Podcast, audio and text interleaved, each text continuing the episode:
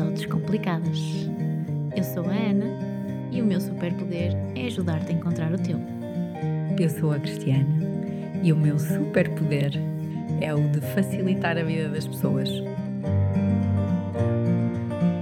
Este é um podcast onde vamos descomplicar temas do dia a dia, crenças, filosofias de vida, ideais, todos os temas que as pessoas complicam e que nós, em conversa, vamos, pelo menos, questionar. Bem-vindos a uma Descomplicadas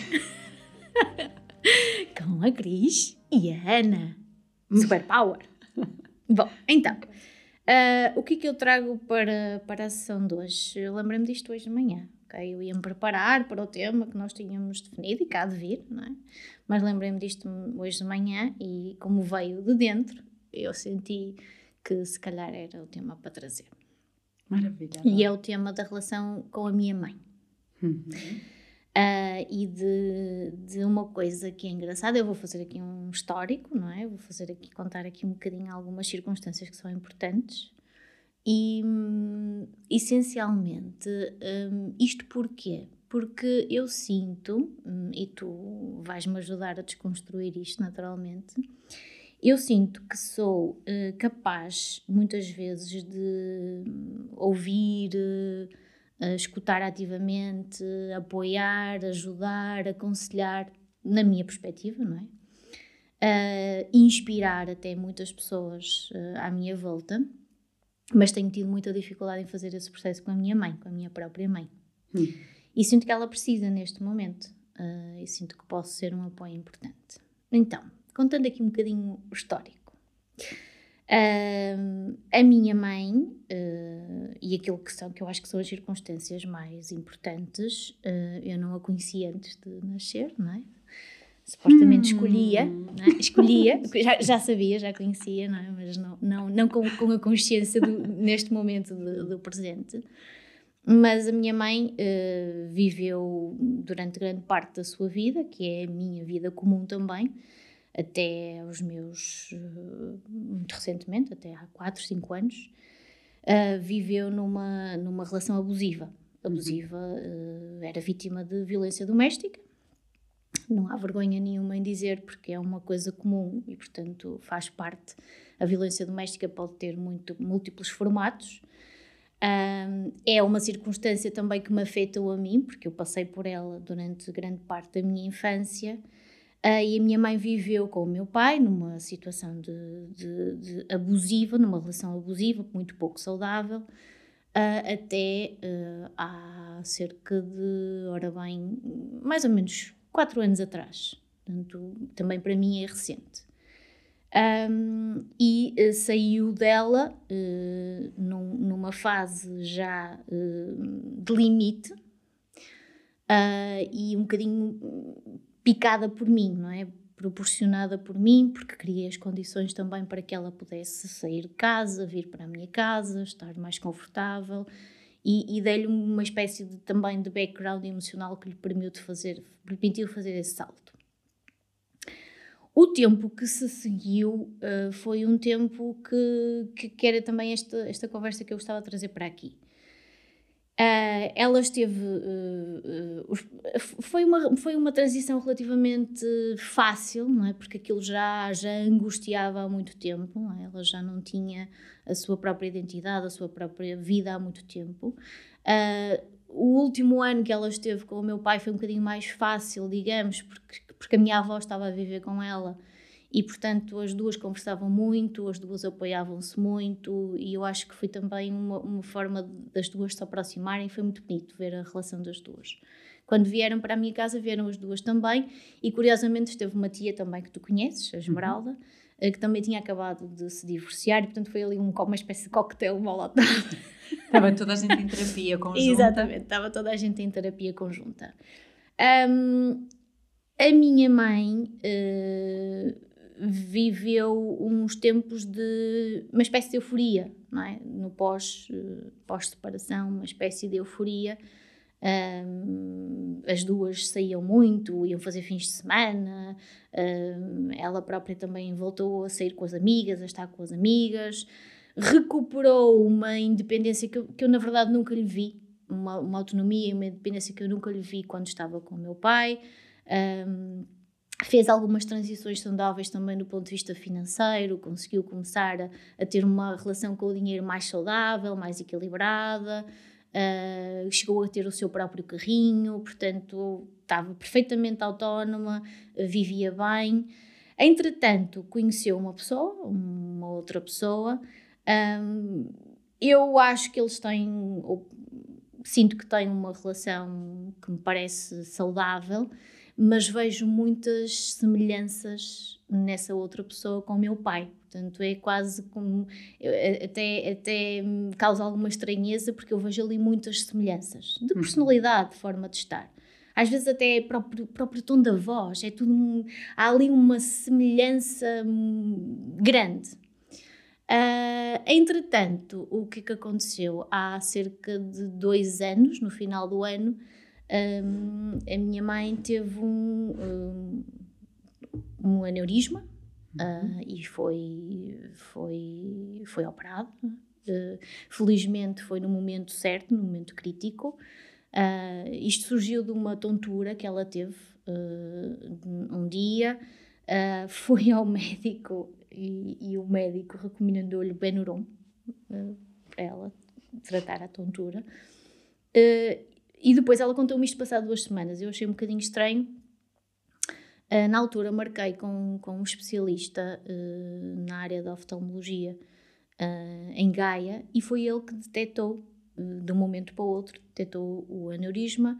Ela foi de imediato internada, foi operada, foi removido, correu tudo muito bem, mas perdeu grande parte da visão de, ela já tinha uma situação difícil num olho de miopia e eh, astigmatismo e no outro perdeu praticamente a visão.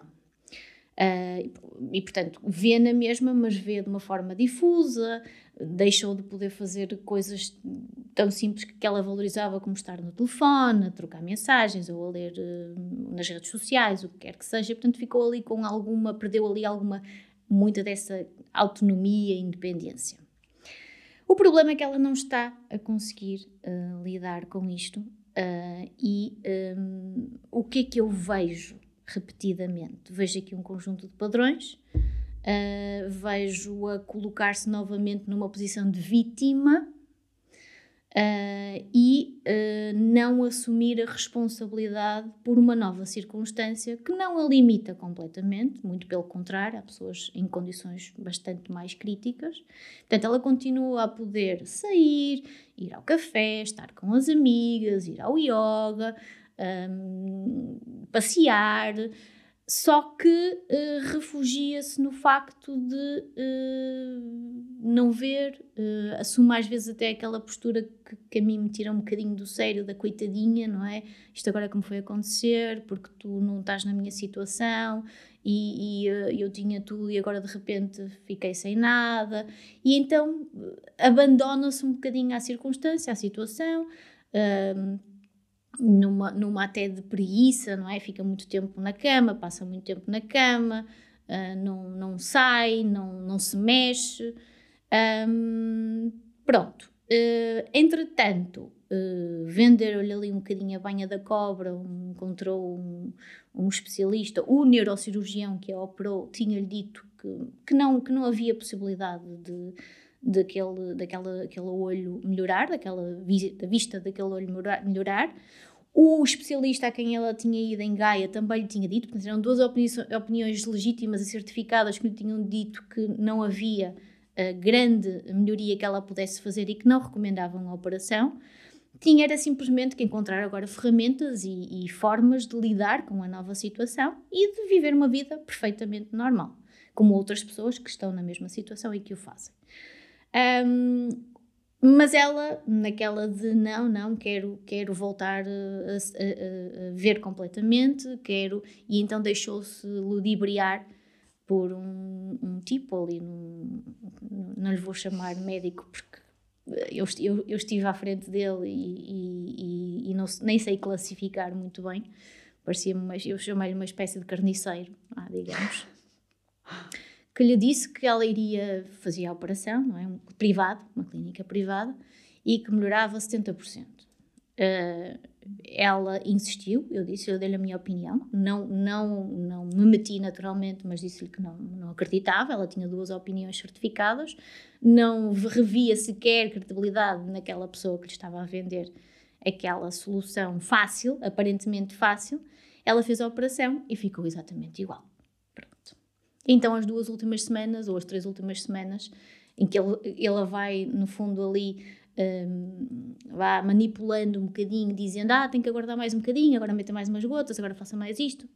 E ela uh, anda aqui um bocadinho à espera do, do dia em que, que acorde e que aconteça um milagre. E recusa-se a lidar com a circunstância. A questão é, um, para mim, não é? E, e, ontem eu tive uma espécie de momento de, de clarividência, até porque hoje vou estar com ela, Uh, e queria ter uma conversa um bocadinho mais, uh, vá, mais calma, mais tranquila e, e, que, e, que, no fundo ela lhe pudesse passar uma mensagem. Uhum. Uh, porque eu tentei que ela fosse, tivesse acompanhamento psicológico, mas nós, lá está, nós, nós só podemos ajudar quem, quem, quem quer. quer. ser ajudado. Um, mas tive uma espécie de momento de clarividência em que, uh, essencialmente, uh, a mim parece-me que a vida está a, a colocá-la precisamente na mesma situação de padrão, para que ela, de uma vez por todas, perceba que tem que assumir a responsabilidade pela própria vida e não se colocar para que alguém resolva a vida por ela.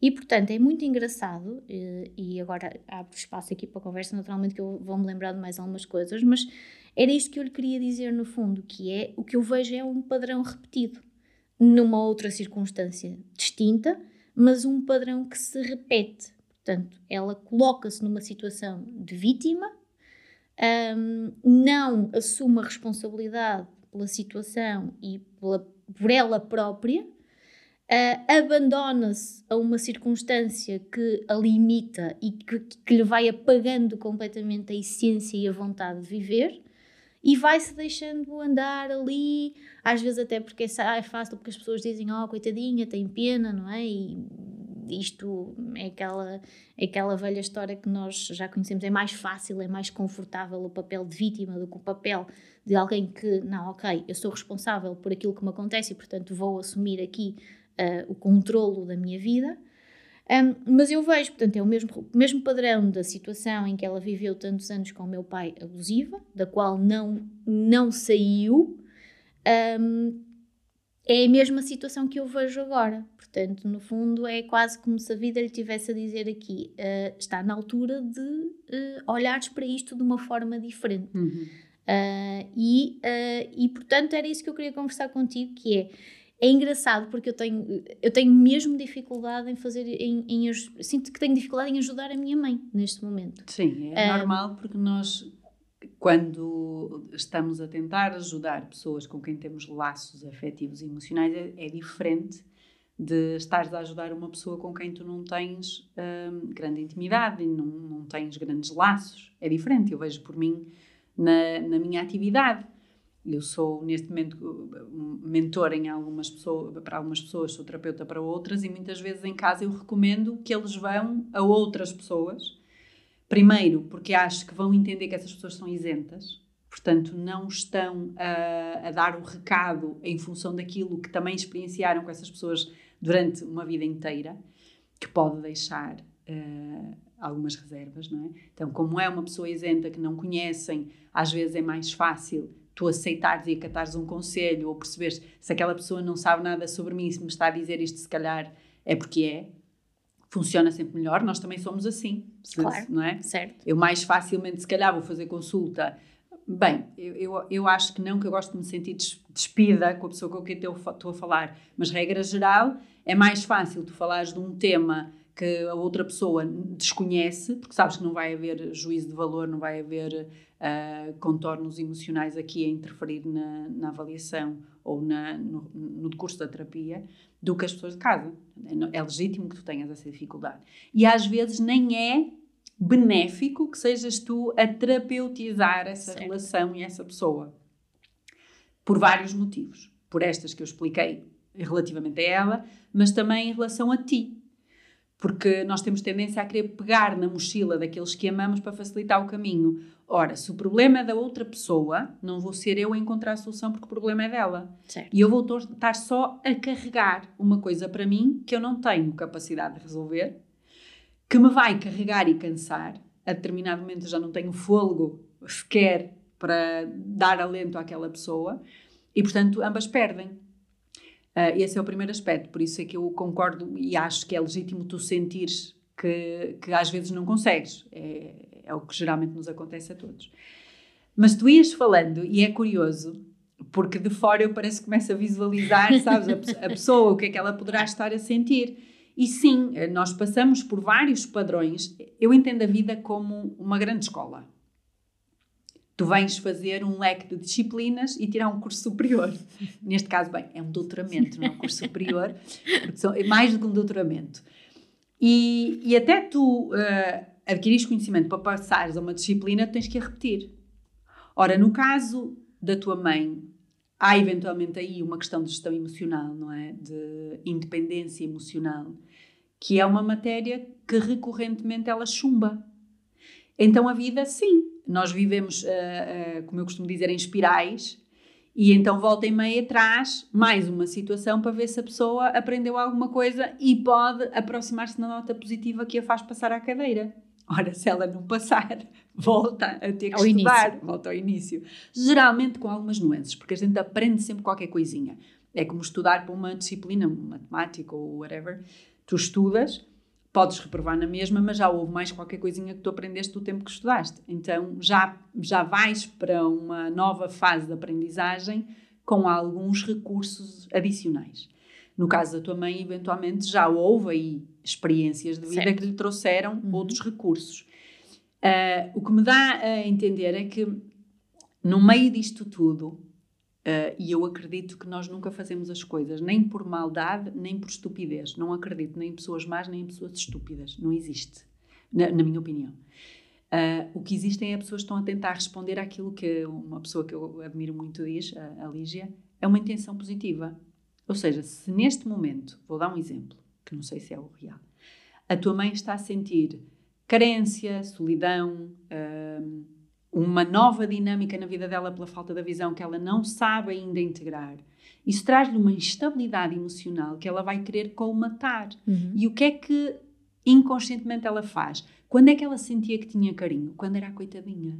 Certo. Toda a gente lhe dava atenção. Certo. Então é quase uma coisa instintiva nela. Ela vai procurar ter esses comportamentos para ter o suporte que ela sente que precisa nesta fase da vida dela para lhe trazer algum bem-estar.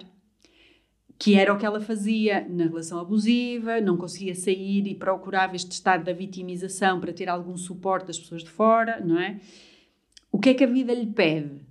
Já passaste por isso nesta fase agora, com os recursos que tu já tens, vais querer manter-te aqui ou vais usar esse estado de consciência um bocadinho mais abrangente para sair mais rapidamente deste registro.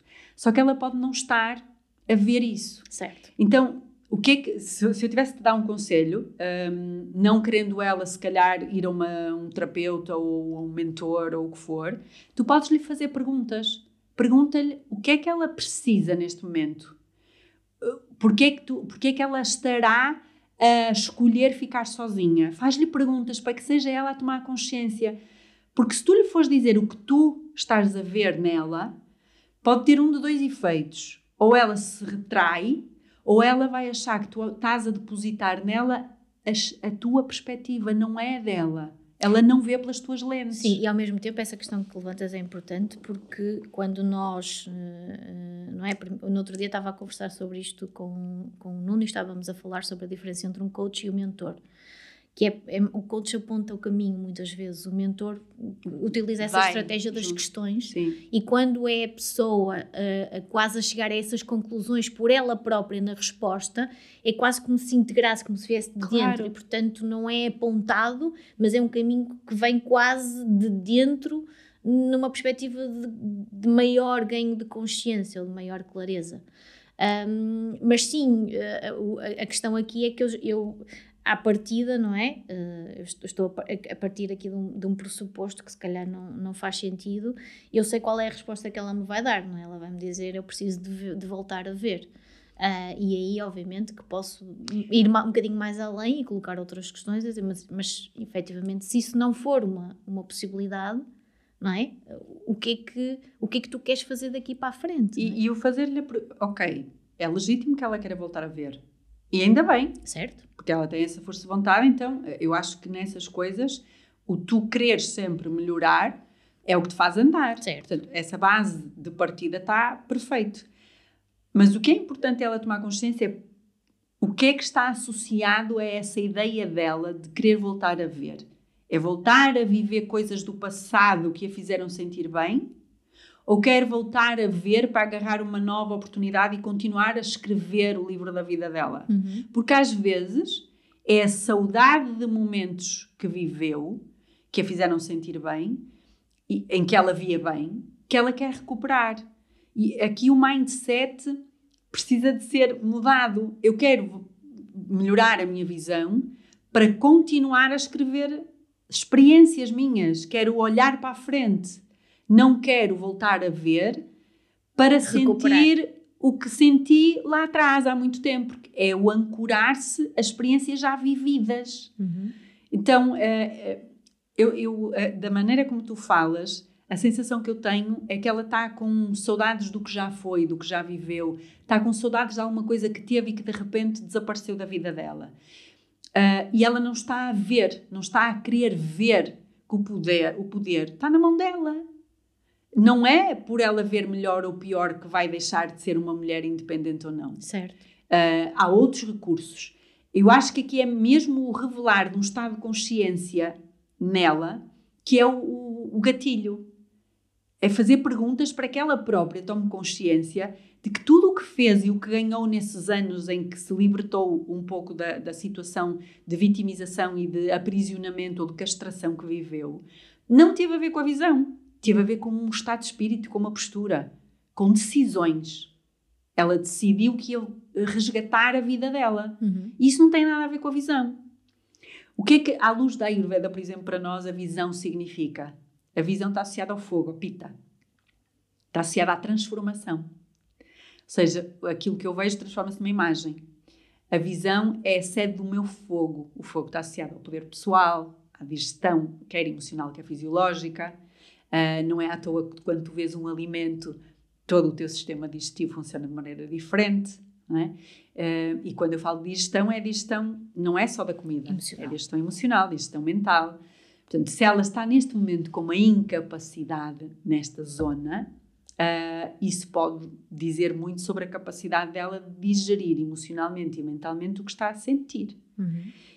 É mais por aí que eu acho que se faz o trabalho, de lhe trazer consciência de que ela, quando quiser, ela melhora a digestão dela, um, com alguma ajuda, com alguns recursos eventualmente, do que propriamente o dizer-lhe estás outra vez a cair no estado de vitimização, certo. porque o que é que se vai estar a fazer aí? Vai estar só a tocar na ferida. Uhum.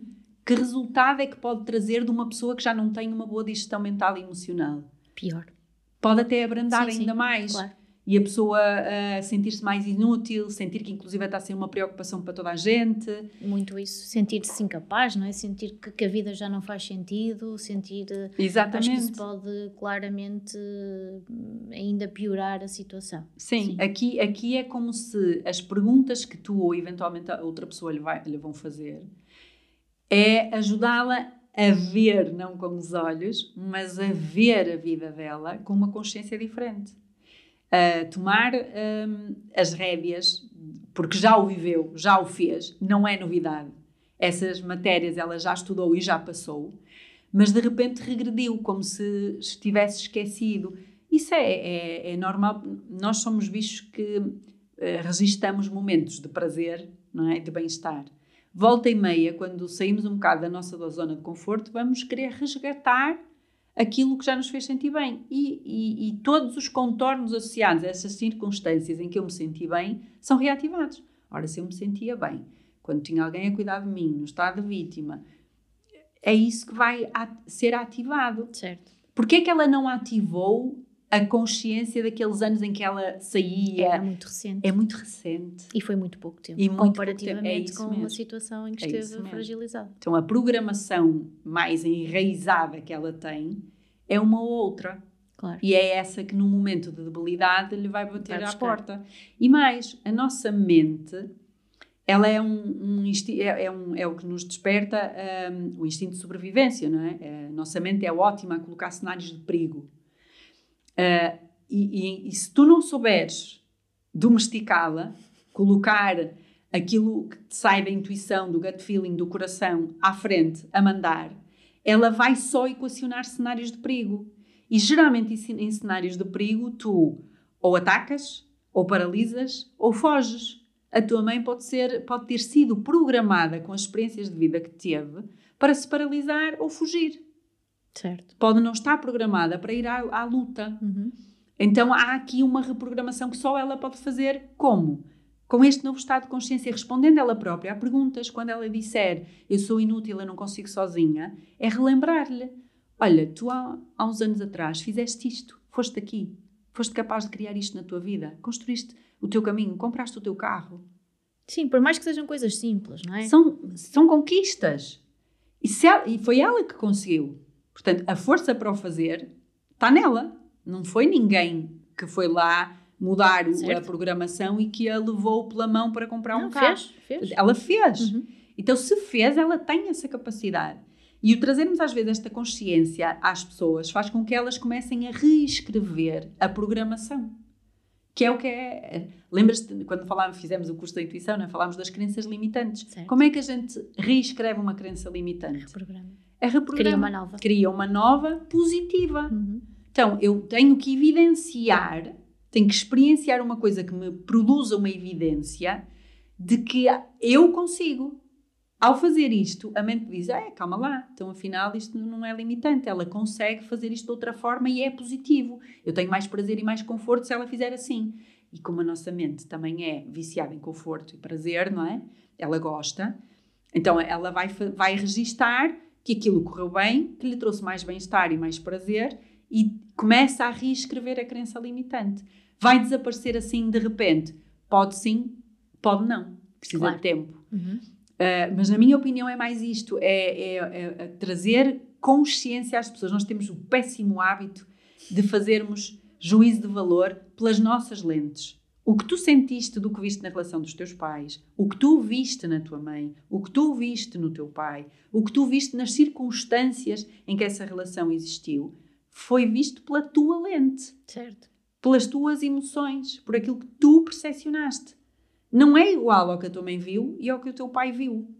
Portanto, nós às vezes tentarmos dar conselhos, e isto acontece até com terapeutas, baseado nas nossas lentes, vai resultar em nada. Sim, porque é a nossa experiência. É Para eles não nossa. faz sentido nenhum, não é? Eu- Nem é proveitoso, é como tu dizias, vai ruir.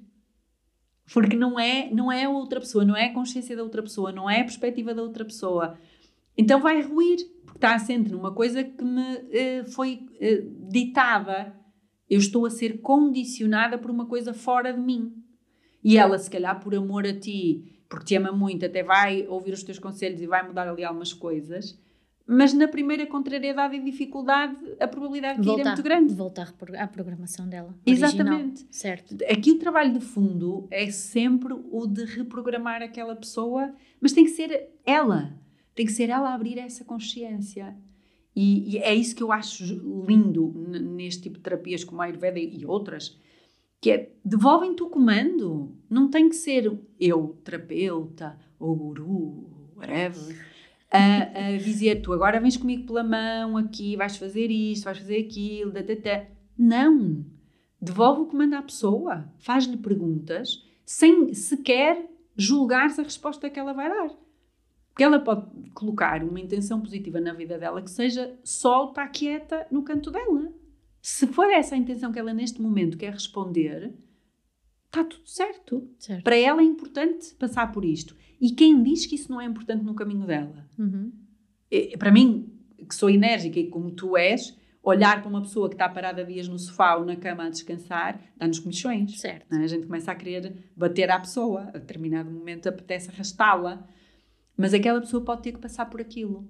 eu aprendi isso com pessoas próximas, a quem uh, eu, eu, eu vi acontecerem coisas que as faziam cair e apetece ir lá levantar, limpar os joelhinhos, não é? Ou pôr um tapetinho para a pessoa não pisar areias, porque custa-nos ver quem gostamos sofrer. Claro. Mas aquelas aprendizagens com sofrimento e com dor vão criar. E fazem parte da jornada dela, não é? Completamente. outras completamente. da nossa. E vê-se muito isso acontecer, uh, nós querermos atenuar processos de aprendizagem que estamos a ver que vão ser muito dolorosos e depois mais à frente a coisa é pior. A pessoa não só não aproveitou aquele momento, ou seja, a cadeira a seguir tem temas e matérias mais difíceis porque entretanto foi atualizada. Vai ser cada vez mais upgrade. Não é? Foi um upgrade. Uh, e não só, é, é como se nós passássemos a imagem à outra pessoa de que não confiamos na força dela. Temos que Sim, ser nós. Esse, e esse, esse é, para mim, é a questão mais crítica, sabes? Que é. Hum, Uh, o, o, eu não, não, não conseguir, uh, obviamente que também tem muita da questão de, de, ligação emocional que estavas a dizer no início, e há um tema que tu focaste que, que, que eu gostava de recuperar, porque obviamente isto trabalha a ela e trabalha-me a mim, claro. Uh, e há questões que, que eu sei minhas que estão aqui por, por um, ehm, concluir ah, e, que, e, que, e que, que, vão sendo recuperadas. Tu falaste aí da questão que eu acho muito importante de não carregarmos a mochila do outro, uhum. não é? Um, e é engraçado porque este tema também me trouxe desafios. Esta, esta questão tem-me trazido desafios, desafios que eu também já vi acontecerem no passado comigo. Eu vou-te dar alguns exemplos. Uh, levanta muito uh, uma questão que me fragiliza de alguma forma, que é o facto de pessoas à volta dela, ou que neste momento estão mais com ela, virem tirar responsabilidades comigo. Pelo facto de não acompanhar, não ajudar, não estar lá os dias todos, não, não é? Não ir buscá-la tantas vezes quanto essas pessoas acham que eu deveria, quase como se, eh, como se as pessoas me quisessem fazer sentir que eu sou responsável pela vida dela, não é? Eh, de, de, de, me dizerem coisas deste género, não é? Como é que uma filha deixa a mãe, coitadinha, uh, e não a vai buscar todos os dias, ou não cuida dela, ou não quer que seja, não é? Fazer sentir mal, não é? Eu acho que as pessoas, nós também temos muito isto, às vezes, de é, fazer sentir mal o outro, uh, uh, descarregar uma frustração, uma questão que é nossa no outro, pronto. Um, e isto eu tenho, tenho tido que lidar, já, já aconteceu com o meu pai no passado, um, porque o meu pai, entretanto, no meio destas circunstâncias todas, tinha cancro do pulmão uh, e havia uma, uma pessoa próxima, que era uma tia, que é irmã dele, que me gostava de fazer sentir mal pelo facto de coitadinho, não é? Ainda por cima ele está doente e tu não queres saber e tu uh, eliminaste-o da tua vida. E não, simplesmente eu não eliminei, eu concluí a relação com o meu pai. Meu pai teve, teve o seu papel na minha vida.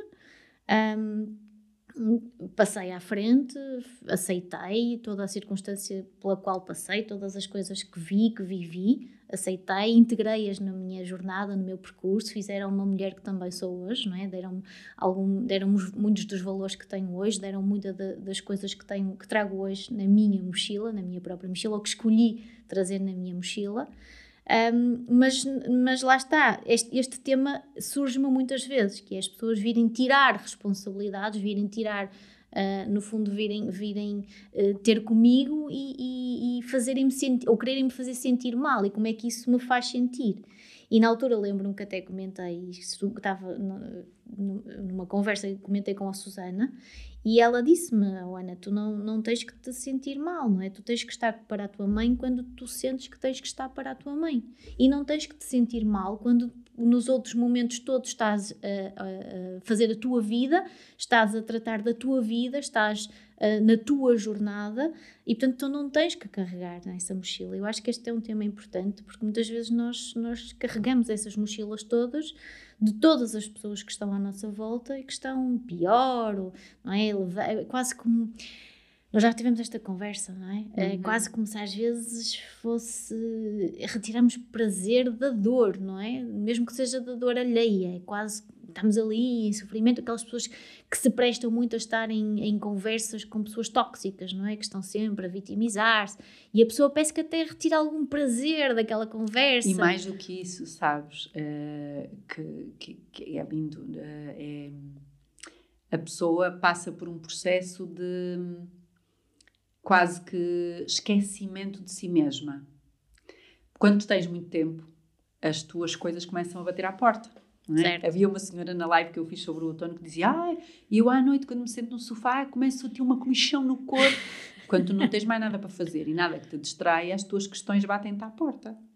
Então é mais fácil eu andar assoberbada com a dor dos outros do que lidar com as minhas. Como se costuma dizer, pimentinha certo. nos olhos dos outros, não é? É refresco. Não era bem nos olhos, não é? Mas é no uma, olho. Sou uma menina decente e bem educada. E então hum, nós temos muito isso. É muito mais fácil eu olhar para os problemas dos outros. Primeiro, não tenho obrigação de os resolver. Logo aí tira-me aquela carga, não é meu, não é? Estou só a ajudar. Mas depois temos a pretensão de ser o salvador. Nós gostamos de nos colocar no papel do salvador do outro. Uh, eu hoje tenho uma visão completamente diferente dessas pessoas. Eu só não há, só acho mesmo, ninguém salva ninguém, não é? Salvamos-nos a nós, quando muito. Certo. E pior que isso, não só, não só não temos a capacidade de salvar o outro, portanto não estamos a fazer nada pela aprendizagem do outro, estamos a tirar-lhe poder pessoal. E estamos nós próprios a não fazer o nosso trabalho, a demitir-nos daquilo com que nos comprometemos desde que nascemos. Eu tenho que fazer a minha vida. E se a minha vida for bem feita, ela vai transbordar coisas boas para toda a gente, vai inspirar as outras a fazerem também a sua. Que eu acho que é o papel de nós todos aqui. Certo. Não é? Quando falas aí no, no carregar mochilas, nós somos educados, até porque muitos de nós vêm de uma formação, de uma educação católica, uhum. um, em que há muita ideia do sacrifício, de vivermos em sofrimento, de servir exclusivamente o outro. Eu acho lindo e acho mesmo que todos nós vimos cá com uma missão de servir com os nossos dons. Mas é trabalhar, exatamente, trabalhando-nos a nós Isso. e à nossa singularidade. Para e é mim, é assim que servimos os outros. É assim que servimos o outro. E, e é, é, tal história, se tu estiveres muito bem com a tua vida, tu vais ter uma capacidade de olhar a tua, a tua mãe com amor, de a inspirar, de lhe, de lhe trazer essa consciência, essa luz de que ela é capaz, ela tem uma força linda, brutal, ela, como qualquer outro ser humano, é feita da mesma matéria que toda a gente à sua volta, tem a força dentro dela para fazer o que for, para fazer germinar tudo aquilo que está dentro dela a palpitar, os sonhos dela, os desejos dela, toda a gente tem. Ninguém é feito de uma matéria especial uh, que os outros não têm. Não. Temos as, as mesmas partículas, as mesma, a mesma, o mesmo tipo de energia, os mesmos cinco elementos que formam tudo neste universo, toda a gente tem. Não há sequer um tempo diferente, não há nada diferente. A questão aqui está que uns têm uma capacidade de assumir o seu poder pessoal maior que outros, porque foram educados diferente, tiveram experiências diferentes, têm uma capacidade de gestão mental e emocional certo. diferente, têm bagagens, não é? A tal consciência com recursos diferentes que lhes permite superar algumas provas de uma maneira mais, mais simples, mas toda a gente tem. E o carregar a mochila dessa pessoa, dessas pessoas, e estar lá sempre em autossacrifício, quase em, em, em demissão de, da nossa própria vivência, da nossa própria vida, na minha perspectiva, é uma fraude para as duas. Não, não ajuda ninguém. Certo. Vai pôr um pensinho rápido, naquele momento a pessoa vai ter um colinho, uh, vai perceber que alguém carrega as coisas por ela, quando é que ela vai fazer realmente a aprendizagem que a faz evoluir? Passar a tal cadeira e fazer o doutoramento? Nunca. Ela vai estar ad eterno como aquele repetente que vê toda a gente passar por ela e continuar a vida dela, ela continua no quinto ano, no quarto ano, o que for. Isso não é amor pela outra pessoa. Quando nós olhamos alguém, tiramos a mochila dela para fazer o trabalho por ela, não é amor. É, é, eu acho que é uma questão de quase. Nem é compaixão, não é amor, é mesmo de desacreditar. Uhum. É olhar para a pessoa com pena. E pena é das coisas mais horríveis de sentir por alguém. Não faz ninguém crescer. Não é um ato de amor carregar as, essas mochilas, essas pedras. O ato de amor está em acreditar nela, em mostrar-lhe que acreditas nela. Ela é capaz de fazer a vida dela. Eu tenho que sentir que estou capaz, nos momentos que estou com ela, de lhe dar amor, de lhe dar uh, inspiração. Mas se eu não estiver bem e se estiver sempre em sacrifício, eu não vou ter isso para dar. Claro. Ninguém dá o que não tem. Certo. Não é? Eu concordo plenamente com o, o, o que te foi dito. Tens que fazer a tua vida, tens que estar bem. Claro que nós, quando nascemos numa, numa família, temos um vínculo a essa família. Uh, e temos escolhas a fazer. Como tu fizeste a escolha com o teu pai, tens uma escolha que podes fazer com a tua mãe. Não dá para fazer de conta que eles não existem na nossa vida. Certo. Uh, mas a escolha que tu fizeste com o teu pai foi uma, a que fizeste com a tua mãe foi outra. Nessa escolha que fizeste com a tua mãe, vai caber aquilo que tu decidiste que lhe podes oferecer. Que estás disposta a colocar na relação. Não cortaste a relação, ela tem que ser nutrida mas tem que ser nutrida com coisas boas de ambas as partes. Claro. Se puseres coisas tóxicas, a planta morre na mesma. Estás a alimentar certo. com coisas tóxicas. Sim, é? se puseres coisas boas de um lado e coisas tóxicas do outro, também, também não, funciona. funciona. Porque vai andar sempre um a dar, a alimentar e o outro sempre a sugar certo. e a retirar. Também não funciona.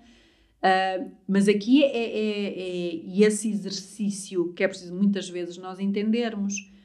Eu não posso dar o que não tenho, eu não posso carregar pelo outro porque não estou a ajudar uh, a evoluir, estou só a passar uma mãozinha pelo pelo e ad eterno isto é um, um, uma forma de fazer a outra pessoa estagnar, não é de a inspirar. E, e eu acho que não é benéfico rigorosamente para ninguém. Nós temos essa tendência pela educação, mas não é benéfico para ninguém. Portanto, acho que o caminho é, é completamente distinto.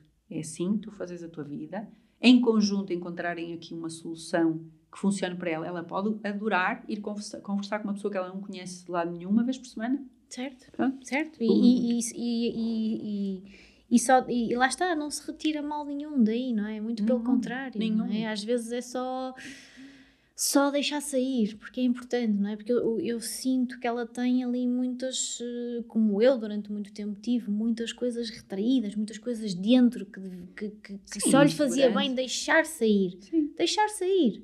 Não interessa se é bonito, Mas se é mau. Mas a forma como ela é... vai deixar sair tem que ser confortável para ela certo. neste momento. Porque uhum. senão, às vezes, nós em terapia queremos muito que a pessoa fale e puxamos e puxamos e puxamos e há, naquele momento até é contraproducente, porque a pessoa, se for uma pessoa que se julga muito, ao ouvir ela própria dizer aquilo que, que acha da vida dela, pode ter um efeito contrário. Ou então até se fecha e, e começa a contar histórias da carochinha que não são nada a verdade de, que ela sente. Então não é produtivo. Ela tem que se sentir à vontade com a pessoa para falar, para estar em silêncio, seja o que for.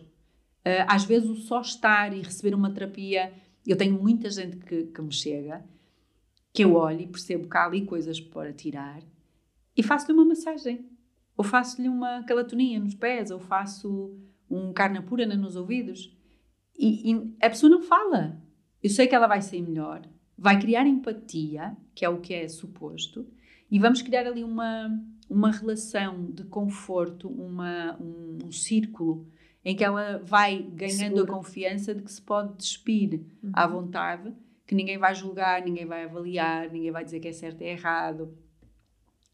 E ela própria vai perceber um momento de partilhar ou não, precisa de ser partilhado. Uh, tu tocaste aí há bocado também num ponto que eu queria voltar, que é o facto de muitas pessoas te virem tirar satisfações. Certo. Nós permitimos isso, somos nós que permitimos, certo, não é? Correto. Portanto, tu estás a permitir, com uma brecha qualquer que aí uhum. está, que, que as pessoas se sintam no direito de fazer isso. Uhum. Há sempre, como tu dizes, questões dos, dos dois lados. Certo. Essas pessoas sentem necessidade de tirar satisfações porque elas próprias fazem isso com elas, claro. não é? Uhum. Elas colocam-se no tal papel de cuidar da vida dos outros porque é mais fácil do que cuidar da minha. Há uma expressão muito gira. Uh, que é, eu vou falar da vida dos outros porque da minha já sei tudo, não é? já, e às vezes é melhor falar E às vezes outros. é melhor porque dos outros eu consigo palpitar. É muito fácil dizer a uma pessoa, larga o teu marido, mas quando é comigo, claro. como claro. é que eu agora largo isto tudo? É diferente. Sim. É muito fácil palpitar na vida dos outros. Então, como é mais fácil, as pessoas também se sentem no direito uh, e, e é confortável para elas colocar isso nesse papel E, novamente, pela educação que nós todos temos, uh, tendencialmente, somos aquelas pessoas que estão muito, estamos muito atentas ao outro, numa atitude de servir, uhum. de ser útil, de ser o defensor da moral e dos bons costumes. Uh, eu ia dizer mais neira, não digo. uh, eu faço muito quando eu própria trabalho os meus valores, sou alinhada com ele, com os meus, porque os da outra pessoa vão ser outros. Certo, é? claro. Nós sabemos hoje que os valores, nem dos nossos filhos, são iguais aos nossos, portanto eu não posso ter a pretensão de querer que os outros sigam os meus ou vejam as coisas pelos meus valores. Não, não existe isso. Sim, até porque a parte bonita normalmente até está em encontrarmos, hum, muitas vezes estarmos disponíveis para ver a perspectiva do outro. Claro, isso, não é? é... Isso, é, isso é que é bonito, é criativo, claro. é, é criar um, alguma coisa que não existe, não é? Ou, ou, ou que para nós ainda não existia. E sinergias, é? eu acho que nós crescemos quando cada um junta uma coisinha ao piquenique, claro. não é? Torna-se mais rico. E nós, nós temos a tendência de querer que toda a gente coma banana no piquenique. É uma seca. Arroz é? com arroz de frango. Arroz com arroz. arroz de. Então, não dá. Uh, e, e, e, nós sabemos, a sociedade está assim, não é? Por isso, as pessoas, quando nos vêm tirar satisfações, querem que toda a gente alinhe pela cartilha delas. Porquê? É difícil lidar com o que eu não conheço, com o desconforto. É muito mais fácil se nós todos alinharmos por um padrão. Claro. Porque assim eu sei que o conto. Ah, nós não somos seres assim. A vida não é assim. A vida não é permanente em nada. A vida é uma dinâmica constante. A vida tem variáveis que nem nós sonhamos que existem. Então, isso é que o, o abrir a uma outra perspectiva, a uma outra forma de viver, isso é que é bonito. É, é, ver esta diversidade de estilos de vida, de formas de encarar os acontecimentos. Isso é bonito, é criativo, é, cria realmente uma evolução conjunta, não é? Porque se toda a gente alinhar pela mesma coisa, nós não vamos chegar a lado nenhum diferente. Não há nada para descobrir. Não há nada para descobrir. E nas relações humanas, eu acho que nós estamos longe muito de que isso aconteça. Longe. Muito longe. E depois, uh, uh, voltando aqui à, questão, também tens tu essa brecha, ou seja, porquê que tu. Uh, isso é uma pergunta que eu te faço a ti para tu também criares consciência. Porquê que tu tens é uma brecha que permite que as pessoas sintam no direito de tirar satisfações? Ainda há culpa em ti, ainda há um sentido de responsabilidade, assumiste o papel de mãe da tua mãe. O que é que está aí dentro de ti que tu ainda dás voz, que depois abre essa porta? Ou seja, essa sensação, essa emoção, essa responsabilidade que tu tens, ela abre a porta para que as pessoas sintam que te podem vir tirar satisfações relativamente à tua mãe. Acho que das três que referiste, a terceira foi a que. És mãe da tua mãe. É. Pronto, porque geralmente as pessoas vêm tirar satisfações dos nossos filhos. Foi é? aquela que tocou, foi aquela que, que, ressoou. Mas isso é importante quando nós tomamos essa consciência, porque tu vais ser até morrer a filha da tua mãe, uhum. não vais ser a mãe da tua mãe. Com todas as condicionantes da evolução da vida, sabemos que elas depois eles ficam mais velhos, nós passamos a ter um papel de alguma orientação, mas de algum suporte, mas continuamos a ser filhos. E não mães, nem pais. Portanto, a tua mãe pode querer viver o resto da vida dela sentadinha no sofá a ver as tardes da SIC. E quem és tu para mudar isso? Ninguém. Ninguém. Ela pode escolher estar neste papel para o resto da vida e nós não somos ninguém. Amor é isto. É tu aceitares que a decisão dela é esta. Se ela te disser eu não gosto de viver assim, preciso da tua ajuda, é uma coisa. Se ela te disser ou te mostrar eu escolhi viver assim o resto dos meus dias, é outra. É outra. O que eu posso fazer continuar a dar amor, continuar a mostrar que, independentemente das escolhas dela, eu continuo a amá-la, continuo a garantir que ela tem o, o afeto e as condições que ela me pede para ter, para viver a vida com a escolha dela. Ok, aí está tudo bem. Mas não mudar a vida do outro. Isso não é amor. Quando nós queremos mudar a vida do outro, isto não é amor. Nós podemos inspirar quando a pessoa mostra ou dá sinais de que quer efetivamente implementar uma mudança e não sabe como. E se a gente já, já fez ou tem um bocadinho mais de, de sabedoria ou de conhecimento, ok, nós facilitamos, mostramos, olha, há estas possibilidades. Explora e vê que te serve. Mas é a pessoa que tem que dizer eu quero mudar. O querermos mudar o outro não é amor. Não. Portanto, a essas pessoas que vêm tirar satisfações, dizer eu amo muito a minha mãe. Só Que é o, é o que interessa. É isso, é isso, é isso. E é a tua é... relação com ela, as Claro. pessoas estão de fora não estão na vossa relação. Não têm palpites a dar. É? Eu vivi isso quando, quando me divorciei, as pessoas vinham me perguntar: Ai, mas porquê? Oh, vocês estavam-se tão bem, é? mas porquê que eu tenho que dar justificações? A relação não é delas. Porquê que as pessoas sofrem quando uma relação entre duas pessoas que se davam bem acabou? Porque elas viviam nessa Claro. relação um bocadinho do que queriam para elas. Aquela figura desmoronou, E agora? Era quase como se fosse um pilar, não é? é um pilar. De repente coloca todas as, algumas das certezas que tinhas em relação a, a determinadas coisas, colocas em causa. É quase Claro. como se acreditaste tanto numa coisa que afinal não existe. não E é? a maior parte das pessoas que andam desiludidas com o que está a acontecer no mundo andam desiludidas por causa disso. Elas criam uma expectativa, depositam as fichas delas todas em relações, em políticas, em formas que os outros conceberam para nós vivermos. De repente isso muda porque nós já sabemos que a vida encarrega-se de trazer variáveis novas e a pessoa morre junto com aquilo, com o que está a ser desmoronado, porque elas efetivamente não estão voltadas para dentro. O que é que eu sou? O que é que eu quero da minha vida? O que é que eu quero experienciar aqui? Como é que eu quero tocar as pessoas? Porquê que tu sentes que há uma dificuldade? Eu acho que é engraçado porque nós, de, uma- de formas diferentes, em áreas diferentes, as duas trabalhamos muito esta questão de, do- do qual é o meu papel, não é? O, o, o, o que é que, o que é que me torna útil, o que é que me torna diferente, o que é que me torna, quais são os meus dons, quais são os meus talentos, o que é que me pode fazer vibrar, ser feliz e com isso inspirar os outros, não é? E muitas vezes é a minha própria jornada, qual é a minha jornada, o que é que eu vim cá fazer.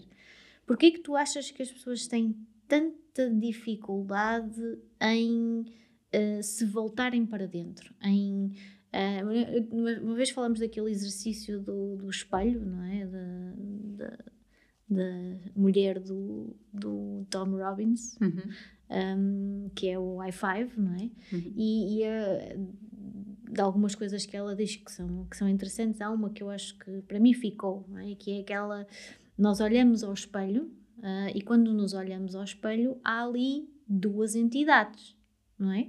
Ahm, há, eh, no fundo, quem estamos a ver refletida, mas há no fundo o nosso eu, ou se quiser chamar a nossa criança interior, a quem nós temos muita dificuldade de dar conforto. É? nós, nós vemos alguém triste e somos capazes de ir lá, eh, Inclusive- acarinhar, E de dizer não fiques triste. não fiques triste, mas mal. nunca fazemos isso connosco. E muitas vezes olhamos ao espelho e vemos essa, Sim. esse, é o reflexo dessa tristeza ou dessa falta de energia ou dessa carência, ou quer que seja, mas nunca nos confortamos a nós próprios. Temos uma dificuldade brutal em olhar para dentro, voltar-nos para dentro e cuidar de nós. Porquê? Porque isso, e- e isso na sociedade atual é sinal de fraqueza.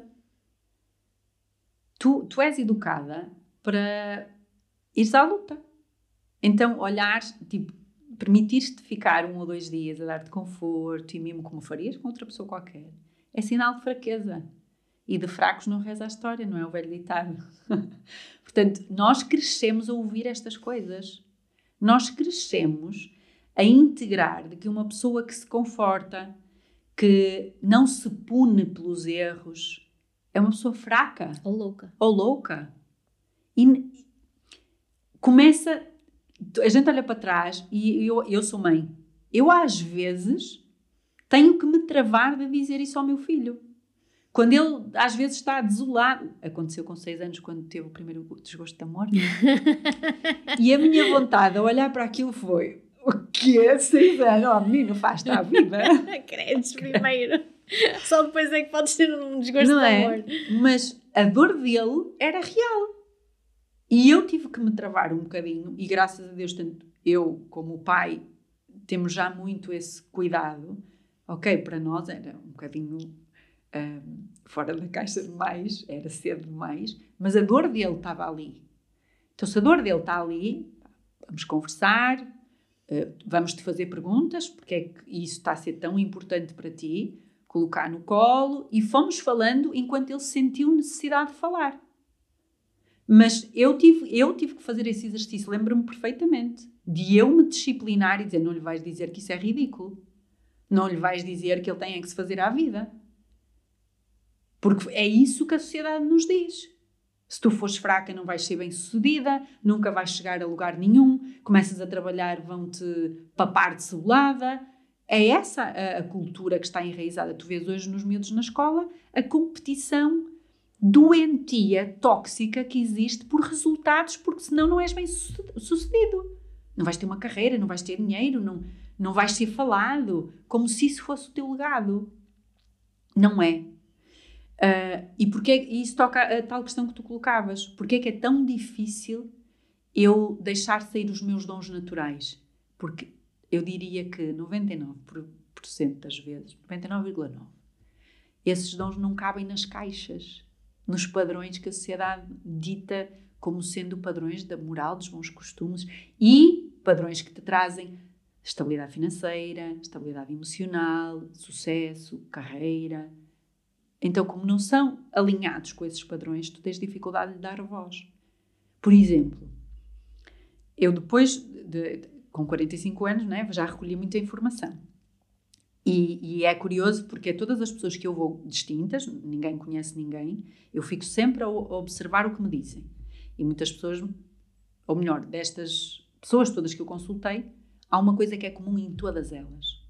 Eu tenho um lado espiritual para desenvolver e que não é só. Eh, quando falamos aqui de lado espiritual, eu entendo o lado espiritual de uma maneira diferente, como já te disse. Para mim, não é viver com os pés fora da terra, mas é sim integrar um lado divino, o nosso lado divino, na experiência humana. E eu tive sempre muita resistência a fazer.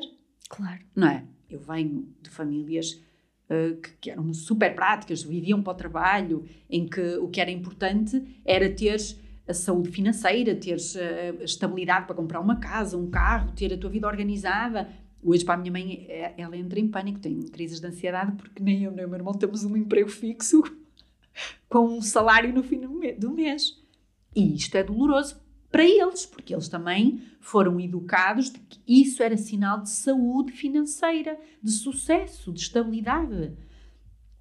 E então, integrar esta vertente mais divina, mais de consciência, numa vida que para mim era de uh, virada para a ciência, de construção de uma carreira, construção de uma família, construção uh, de uma imagem, era muito estranho. Sim, até porque em muitas circunstâncias que são sociais, só de construção social, isso colide precisamente com essa ideia de uma imagem de uma reputação. Não é? Sim. Assumires que, que, que, muito do teu trabalho passa pelo, pelo desenvolvimento espiritual, que infelizmente as pessoas ainda associam muito a coisas místicas. E à igreja ou, às religiões. Ou à igreja, e não tem nada a ver, é no fundo, o espiritual é aquilo que está cá dentro, é essa luz que está cá dentro, uh, que nos foi concedida é e, que, e que nos cabe a nós precisamente deixar sair, não é? Porque é essa individualidade que, que, que, que justifica a, nossa presença neste mundo, não é? É para isso que é para deixar sair essa essência. Portanto, o nosso trabalho, eu acho que o trabalho de toda, de toda uma vida é o trabalho de descondicionamento, de, de purificação, não é? Há um diamante bruto que está cá dentro e é tirar todas essas camadas até que ele saia puro não é? Uhum. Tem que ver precisamente com os nossos dons, com os nossos talentos. Mas lá está, isso colide um bocadinho com todo esse racional que tu, que tu foste Fomos. construindo, ou, ou, que, que, no fundo são os tais condicionamentos que vieram de fora, não vieram de dentro, vieram de fora. Um, e, e, eh, e, que, e por isso às vezes até traz conflito. E é engraçado porque eu acho que a questão dos dons normalmente traz conflito. Normalmente Sempre. são aquelas questões que tu negaste ou que dizias que não, Sempre. não é? Porque, porque quando tu assumes quem tu és e assumes os teus dons, assumes o que te faz feliz, assumes os teus sonhos, que a maior parte das vezes, né, as pessoas dizem, é louco, uh, assumes isso tudo, assumes quem tu és, vais ter que dizer não a muita coisa que te querem impor. Porque a outra pessoa vai achar que para ti isso não é bom, pela lente dela. Claro. Voltamos aqui sempre à perspectiva do outro. O outro vai olhar para isso tudo que tu queres, vai dizer, ela vai se estatelar, isto vai lhe doer, então eu não quero. Eu vou lhe dizer que isso não é para ela. E, e nós, como queremos agradar, porque nós somos seres que gostamos que gostem de nós, não é? Nós gostamos que nos dediquem amor, que nos que deem nos atenção, que nos admirem, que nos vejam. Nós dizemos, ai, se calhar é, é, tem razão. E a gente integra aquilo e olha, não, isto que eu estou a sonhar, não, não isto que estupidez. Oh, não é para mim. Abafas. Como não queres ter esse conflito com quem tu amas, de dizer, não, mas eu sei que é isto que eu quero. É isto que eu vou fazer. Tu acabas por, por viver a abafar estes dons. Por isso, por não querer conflito, não querer batalhar com as pessoas que tu mais amas. E por isso é que é tão difícil, e as pessoas geralmente são muito mais tarde na vida delas, é que começam a, a querer procurar, ou não é procurar, é revelar aquilo que são na sua essência, porque mais tarde tu já não sentes a mesma necessidade de agradar, de, de, ter que responder à sociedade, é? já começas a ter alguma independência, não dependes de ninguém eh, financeiramente a maior parte das vezes. Isto de uma maneira genérica, porque depois há sempre aquelas pessoas que dependem por apegos, por, por, eh, por carência. Mas se tu fores uma pessoa que até construiu a sua independência, a um determinado momento na vida sentes eu não tenho que justificar mais nada a ninguém. Portanto, está na hora de eu explorar isto. E nós vemos isso, geralmente nas mulheres ali perto dos 40 anos, que é o que eu vejo na, nas pessoas à minha volta, a gente começa a dizer: é lá, já não tenho idade para andar aqui a provar nada, eu agora vou fazer aquilo que sinto, que quero, que me faz realmente feliz. E, e eu adoro que isto aconteça, mas acho que falta um caminho que para mim é o mais importante, que é o tomarmos consciência disto e aprendermos para passar aos nossos filhos. Ouve lá, tu ouve-te. não esperas até aos 40 anos. Portanto, eu não vou julgar, eu não vou condicionar quando o meu filho diz que quer ir para o MIT, para, para os Estados Unidos estudar. Alguma vez eu lhe digo assim: Olha, menino, tu nunca vais ter eh, capacidade. Ou uh, uh, limito dizendo: Cuidado, que é muito difícil entrar. Não, neste momento eu já só ouço. Se ele tem esse sonho, quem me diz a mim que ele não consegue? Claro. E se for para ele não conseguir, ele vai passar pela experiência do não conseguir para tirar alguma aprendizagem que é importante para ele. Ponto. Eu tenho que lhe dizer, vais conseguir ou não vais conseguir, pensa noutra coisa. Não tem esse direito. E se eu aprendi isso, tenho uma obrigação moral para comigo de não fazer a mesma coisa que, me fiz, que a sociedade me fez sentir quando eu era da idade dele. É para isso que serve. Até porque, até porque há um papel que todos nós temos para cumprir e passa muito pelo papel de mãe e de pai na criação de uma humanidade mais capaz de levar o futuro para a frente, de criar um mundo mais. E não? É? quando isso não acontece, é, acontece o que estás a ver, há muito conflito nas famílias, Exatamente. porque estas gerações já são evoluídas, não é? Nós hoje olhamos para a evolução do ser humano é? E olhamos para, para, para as figuras pré-históricas e dizemos como é que a gente chegou aqui dali. Esta geração que nós temos hoje de crianças e adolescentes, ela já está completamente diferente, anos-luz de nós. Quer em termos genéticos, quer em termos epigenéticos. É diferente. E se nós não, não aproveitamos estas aprendizagens que vamos recebendo para uh, alimentar este caminho evolutivo deles, vai haver conflito no seio das famílias. Não, a, a, educação vai se tornar uma coisa difícil. Ou nós fazemos e percebemos que eles precisam de mais e de, de pessoas diferentes a serem mentores, ou eles próprios vão nos puxar de uma maneira conflituosa. Certo. Achei muito curioso aquilo que estavas a dizer da parentalidade, a forma como tu uh, escolhes ser mãe. Uh, e hoje de manhã estava, estava a ler uma coisa do nosso perfil, nós somos as duas geradoras em, em Human Design, um dos quatro tipos, nós somos as duas geradoras, e a parentalidade num gerador é precisamente isso. Tu fazes teu, a tua própria jornada, tu fazes as tuas próprias aprendizagens e o resultado dessas aprendizagens passas para os teus filhos, uhum. uh, de, numa forma mais, uh, ou seja, num, num, numa, num momento da vida deles em que são mais novos e que também lhes permite fazerem um caminho diferente e lá está, uh, trazer um bocadinho esse de, dos 40 se calhar para os 30 e mais tarde dos 30 para os 20 e tornarem-se seres humanos mais completos, não digo melhores, porque não há melhores e piores, mas ou mais capazes de lidar com o mundo que com outros recursos de hoje e da manhã, não é? Com outros recursos. Completamente. Eh, eh, eu às vezes eh, lá em casa e com pessoas que me chegam, nós discutimos a história das profissões. Os miúdos geralmente na, na, no final do secundário, todos se debatem com a história das escolhas por causa das profissões que dão dinheiro, que dão emprego. E então. Estabilidade. Estabilidade. Estão os pais ansiosos e estão uh, as crianças e os adolescentes ansiosos. Porquê? Eles já percebem que o formato, quer de ensino, quer das profissões que atualmente existem, não lhes serve. E os pais não conseguem vislumbrar outro tipo de atividades e profissões além destas. Então há ali um fosso de comunicação. E, e os pais ainda não perceberam que a evolução está a ser tão rápida que aquilo que eles podem querer ver para os filhos amanhã não existe. Aquela profissão de ter um emprego estável numa empresa 30 anos, trabalhar das 9 às 5, isso vai desaparecer. Porque a nossa sociedade não precisa desse tipo de formato. A forma como as coisas estão a conjugar vai evoluir para outro tipo de formato de vida. E esses seres, essas crianças evoluídas, já sentem isso. Que onde as querem encaixar não vai servir. Portanto, eles começam a ficar angustiados por terem que encaixar num padrão, numa, numa profissão, numa carreira, numa não forma serve. de vida que não lhes serve.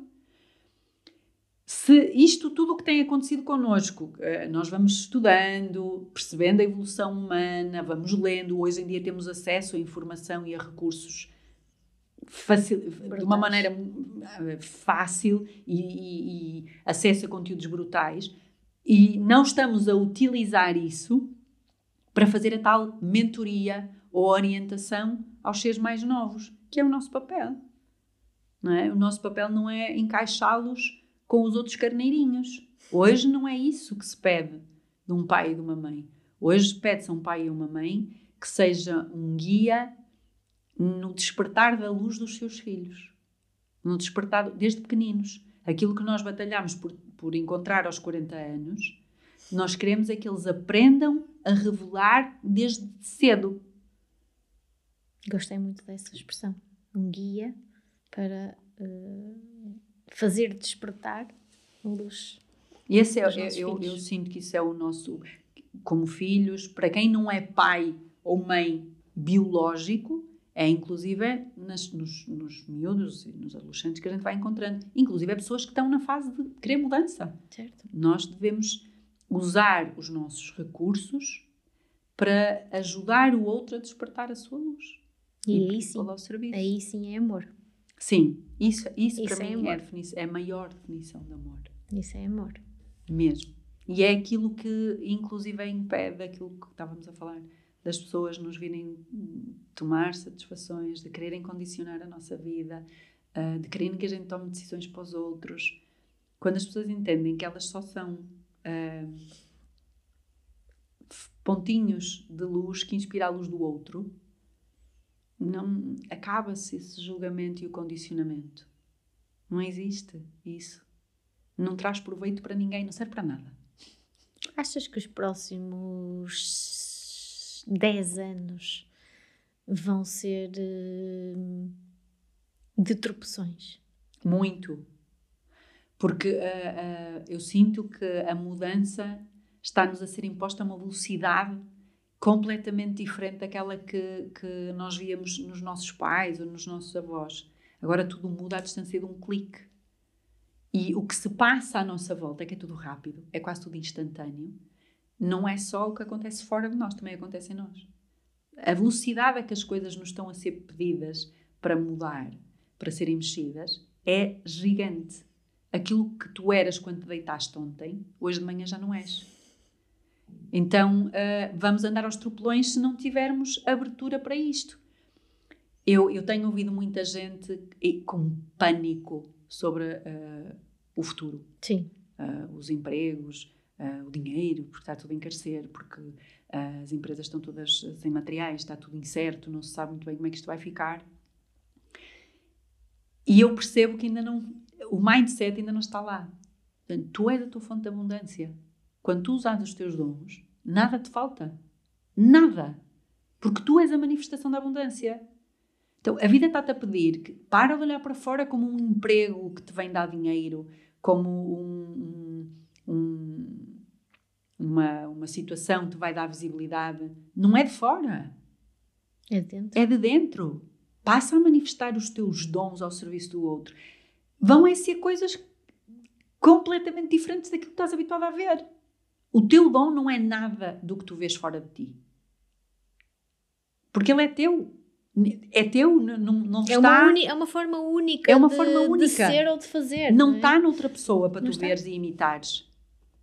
Pode estar um bocadinho do teu dom em várias pessoas. Certo. Ou vários bocadinhos do teu dom. tu identificas é porque Ressoa. sentes que é que é, que é teu e que também podes fazer acontecer. Isso, ou seja, eu vejo um bocadinho daquilo que, que eu admiro, que eu gosto numa pessoa, vejo outro bocadinho noutra pessoa, mas o teu há de ser o somatório com mais qualquer coisa teu certo. que está dentro de ti. Portanto, não é nada do que está fora.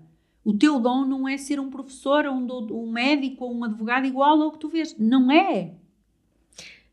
Pergunta final para o dia 2. Achas que é um prazo de validade para a revelação, não revelação de um dom, na circunstância de uma vida? Olha, eu tenho uma. eu, uh, há uma coisa muito, muito bonita que eu ouvi uh, quando estava na Índia, do, de um professor que me deu uma aula sobre psiquiatria. Ele dizia, e eu julgo que uh, a cultura chinesa também é assim é, é, é dado quase que até aos 60 anos, por exemplo. Tens a oportunidade de vivenciar e de pôr ao serviço aquilo que tu trazes. Aprendes umas coisas e das outras, vais construindo a tua vida em função do que vais adquirindo e dos dons que já trazes. E depois há ali uma fase um, ehm, que nós, na cultura ocidental, dizemos: ah, se não fizeres, vais adquirir karma e depois já não dá para fazer. Eu não acredito nisso. Eu acredito é que tu tens aquele um, timing para fazer esse trabalho. E depois tens uma possibilidade de só usufruir durante algum tempo e ou de só servir, por exemplo, uh, nessas culturas que eu falei, é usual a partir de cerca dos 60 anos as pessoas irem viver para, para uma aldeia, para uma, uma tribo, para uma comunidade, só servir. Então já não têm que adquirir nada, já não têm que uh, experiência nada, já estudaram tudo e agora vão só servir e usufruir da vida. Um, nós dizemos, uh, eu já ouvi muito aqui no Ocidente, ah, mas se não fizer, vai carregar isso e depois, noutras circunstâncias. Eu não acredito nisso. Acredito que tudo é uma escolha para ti. A tua evolução é uma escolha. Tu podes uh, até vir com um caminho para fazer e decidires, olha, não me apetece, apetece-me ficar aqui quieto. O que é que isto condiciona? A tua evolução. Certo. Mas pode ser uma escolha. Certo. E no limite, findo esse período em que supostamente estiveste ali a incubar ou, ou a preparar-te para deixar sair esse dom, podes simplesmente aceitar. Sim. Aceitar que essa foi a tua escolha e, e viver bem com isso, não é? E, e e estás de bem Sabes. contigo, tenhas feito aquilo que, que achaste que deverias ter feito ou não. Isso, é o aceitar, é isso. Uh, as pessoas perguntam-me muito, ah, mas. Porque eu também fiz formação de numerologia, como tu sabes, essas coisas todas. Ah, mas é, o que é que eu devia cá vir fazer? E eu, ultimamente, depois de ver muita coisa que já me tira do sério, digo, devia viver. Exato, respirar. É, é, é isso. É tipo, viver e se tu viveres, respirares e fores fiel a ti, leal a ti, àquilo que te faz feliz, àquilo que te faz sorrir. Todos nós temos altos e baixos, toda a gente, e faz parte. A vida é bonita assim, tu não aprecias o bom se não tiveres vivido uma coisa menos boa. Uh, faz parte este salto, esta montanha russa de emoções, de experiências, é o que nos torna um rico. E eu hoje olho para trás em momentos que passei algumas, alguns desafios e digo assim, ah pá, eu superei aquilo, afinal eu, eu consigo, eu tenho recursos. E isto é que é delicioso na vida. Mas a gente olha, está tá sempre a viver em função de uma expectativa de cumprir com alguma coisa. E com esta ideia esqueces-te de viver. E isso, sim, para mim é que é o, o, o propósito, não é?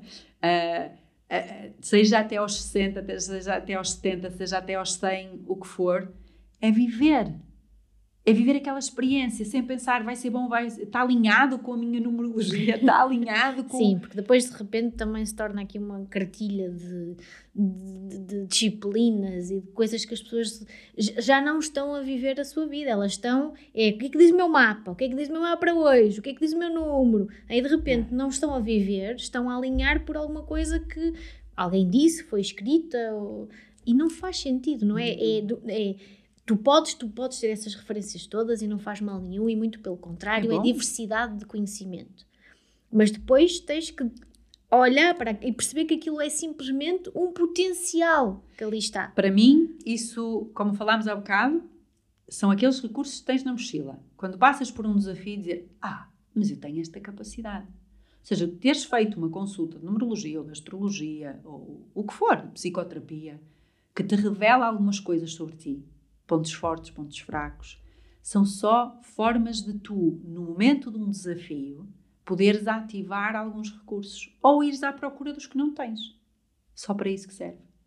Se tu passares a fazer a tua vida em, em função. função. de, estás a deixar de fazer aquilo com que vieste cá, uh, com o propósito que vieste cá fazer. Viver. Viver. Uh, alinhaste com aquilo que o teu coração te diz que potencia, que te faz evoluir com, com as tuas escolhas, com as tuas decisões, sejam elas quais forem. Ninguém pode decidir por ti, ninguém pode dizer se essas decisões estão certas ou são, ou são erradas. Porque cada um vem cá fazer o caminho que quer. Que eu quer. pensei que tu hoje que e, e fosses falar na questão do destino que lançaste no último Não, ficar, podcast, vai mas vai ficar para a próxima. Vai ficar para isto dá para no Pamangas. Um, Resumo, Temos duas é questões importantes para próximas edições, que é essa questão do destino, que eu acho que é importante, e a questão do propósito, uhum. não é? Uhum. Falarmos sobre, desmistificarmos um bocadinho esta ideia de ah, encontrar o meu propósito, é uma coisa tão complexa, como é que vai ser, não é?